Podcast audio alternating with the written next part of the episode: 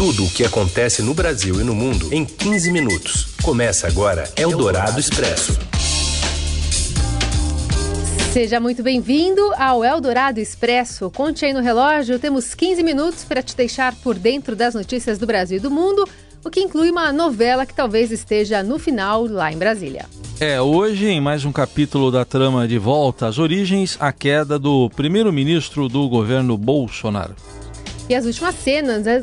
Cenas dos bastidores do poder que envolve a família do presidente da República e a ascensão de mais um militar ao poder. E você já sabe, esse é o único podcast do Brasil que estreia primeiro nas ondas do rádio. que você ouve aqui na Eldorado também fica disponível em qualquer plataforma de podcast assim que a gente sai do ar. Você já sabe, este é o único podcast do Brasil que estreia primeiro nas ondas do rádio.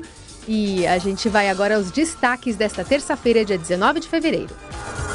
Governo foca em agenda positiva para tentar apagar desgaste com queda de ministro. Lava Jato 60 mira PSDB. Fenômeno raro faz a lua parecer maior e mais brilhante nesta noite. Eldorado Expresso. Senhor presidente da República, Jair Messias Bolsonaro, decidiu exonerar nesta data no cargo de ministro da Secretaria-Geral da Presidência da República o senhor Gustavo Bebiano Rocha. A Eldorado FM apresenta De Volta às Origens uma obra inspirada em fatos reais. No capítulo anterior, Terminou o suspense. O advogado do presidente da República, que passou de fã a ministro, caiu. É a primeira baixa em sete semanas do novo governo. Mas o anúncio não veio sem doses de tensão após uma costura cuidadosa de aliados, um vídeo testemunhal e ameaças via WhatsApp. Durante o dia, a exoneração era dada como certa. Era uma questão de tempo, segundo o vice Hamilton Mourão. De hoje não passa. E não passou. Ao sentenciar a decisão do governo, o porta-voz Otávio do Rego Barros ignorou os detalhes sobre qual dos fatores da crise pesou mais na conta? O motivo da exoneração do ministro Bebiano é de foro íntimo do nosso presidente. O nosso presidente ele demandou o tempo necessário para a consecução da sua decisão em função de vários atores, de várias ações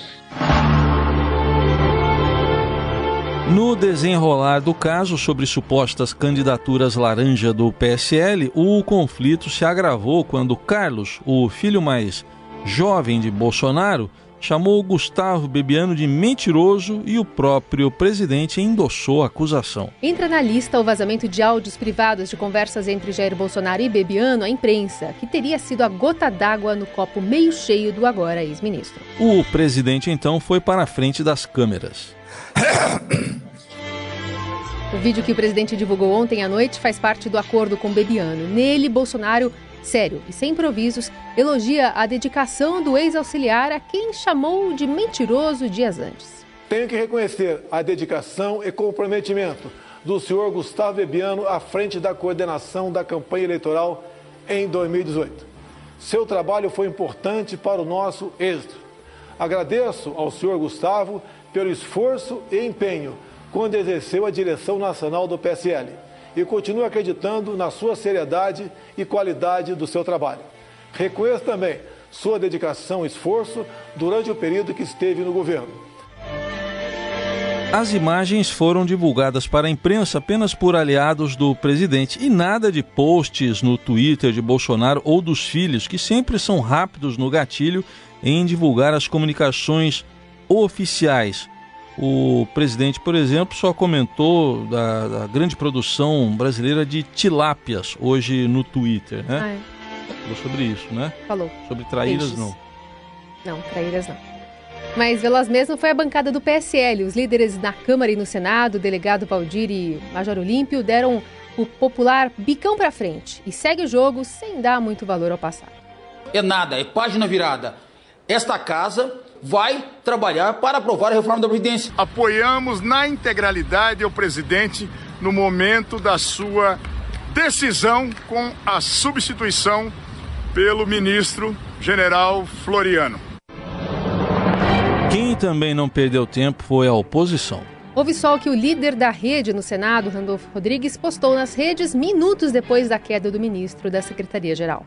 Acabamos de protocolar aqui na Comissão de Fiscalização e Controle do Senado Federal convite para a presença nessa quarta-feira do senhor Gustavo Bebiano. E a sujeira que existe não pode ser varrida para debaixo do tapete. A nação espera saber qual a verdade no capítulo de hoje, em De Volta às Origens. Gustavo Bebiano está em silêncio desde que saiu do governo. Falar daqui a alguns dias. Agora é hora de esfriar a cabeça. Apesar de ter pinçado o slogan de um filme da série Rambo para sugerir à imprensa uma possível vingança após a dispensa, Bebiano já tinha avisado né, sobre essa pausa. Eu sou dispensável. Dispensável? Uhum. O que significa dispensável? É comum. Se alguém convidasse você para uma festa e você não fosse, não faria diferença. Para entender por que o ex-ministro tem sido chamado de homem-bomba pela classe política, é preciso um contexto histórico uh, tudo aqui elencado pela colunista do Estadão, Helene Cantanhede. Gustavo Bebiano era advogado do Bolsonaro. Você sabe, advogado conhece as contas, patrimônio, conhece a vida da pessoa, né? Além disso, ele mergulhou desde o início, é muito fundo na campanha como presidente do PSL, ele sabia para onde o dinheiro, para quem ia o dinheiro, se apresenta como liberal, como de direita, e ele apostou desde o início. É, lá em 2017, desde o início, ele assessorava Bolsonaro como voluntário e nesses últimos tempos lembrou né, que deixou o pai no leito de morte para trabalhar na eleição do ex-chefe. E o governo quer virar o disco da crise com uma agenda positiva. Hoje, o ministro da Justiça apresentou o pacote anticorrupção no Congresso. Sérgio Moro disse mais cedo que existem apurações preliminares do ministro do Turismo, Marcelo Álvaro Antônio, e do ex-ministro Gustavo Bebiano, suspeitos de patrocinar candidaturas laranjas. O ex-juiz participou da reunião do Conselho de Governo com outros ministros no Palácio do Planalto, a primeira com a presença de Bolsonaro desde a alta. A gente tem informações com a repórter Júlia Lindner, direto da capital federal. Oi, Julia. Olá, Carolina. Olá, Heisen.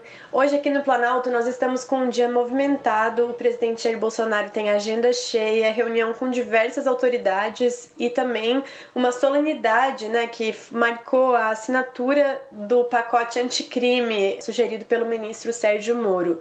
Antes disso, o presidente também teve a primeira reunião após ter alta com os ministros e o vice-presidente Hamilton Mourão, que fazem parte do chamado Conselho de Governo. Essa reunião serviu para tratar um pouco de reforma da Previdência, que vai ser apresentada amanhã, e foi seguida pela solenidade do pacote anticrime, ou seja, são as duas grandes matérias do governo para essa semana.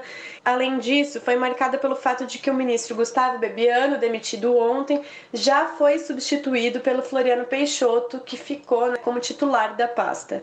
Ele tem uma reunião também com o presidente do PSL, o Luciano Bivar, que está no centro também né, das suspeitas envolvendo Gustavo Bebiano demitido ontem. Então é um dia bem cheio por aqui e com algumas questões polêmicas né, envolvendo o presidente.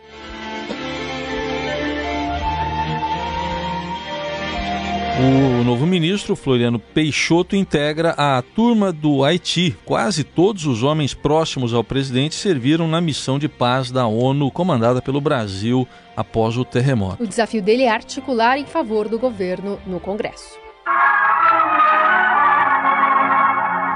E no próximo capítulo. Será que vai ter próximo capítulo? Será? Bem, ainda algumas perguntas permanecem sem resposta. Por exemplo, a crise serviu de lição para afastar os filhos das decisões do presidente? Haverá retaliação por parte de Gustavo Bebiano ou dispensável? Quanto da crise respingará na aprovação de projetos do executivo no Congresso? E quem sabe em mais uma edição de De Volta às Origens aqui no Eldorado Expresso ou a qualquer momento na nossa programação. Você ouve Eldorado Expresso. A gente abre esse bloco falando da Lava Jato fase 60 nas ruas, na mira Tucanos. Informações do repórter Luiz Vassalo.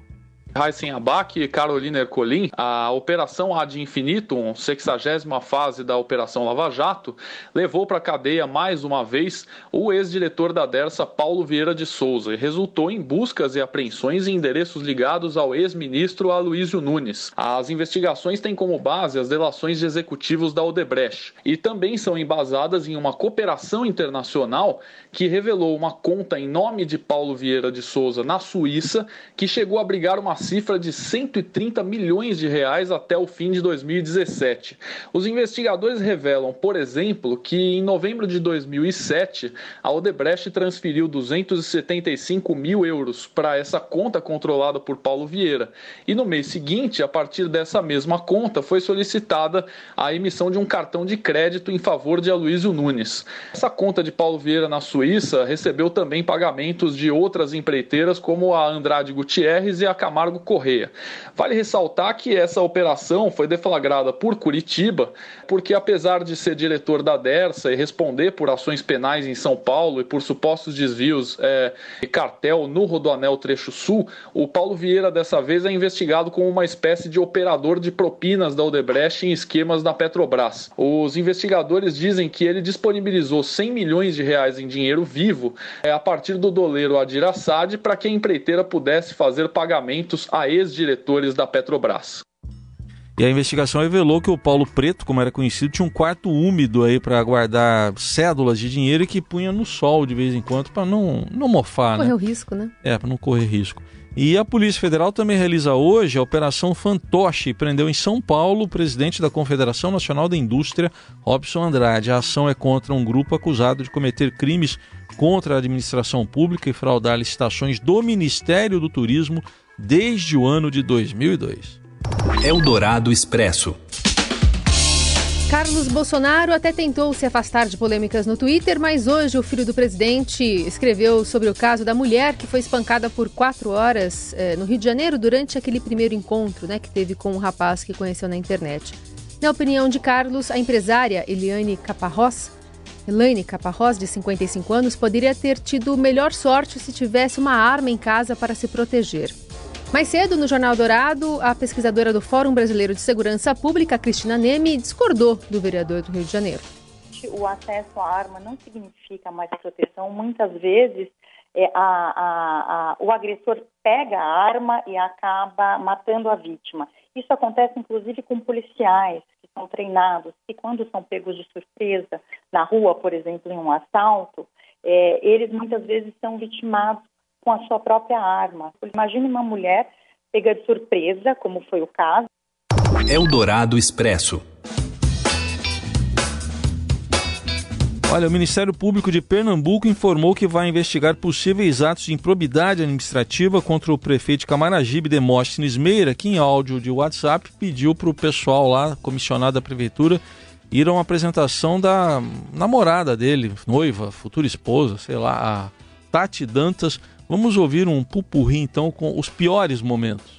Pessoal, aqui é o prefeito Meira. Quero todos os cargos comissionados no bloco de meio-dia, independente de ser crente, espírita, católico, de não gostar de carnaval, eu quero todos os cargos comissionados. Eu também não participo de carnaval, mas eu vou dar apoio ao show da minha noiva, futura esposa, Tati Dantas.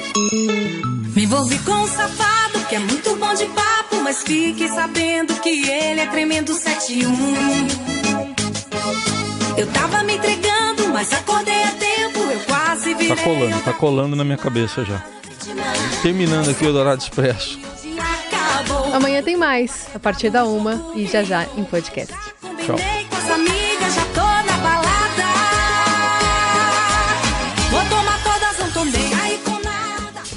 Você ouviu Eldorado Expresso tudo o que acontece no Brasil e no mundo em 15 minutos.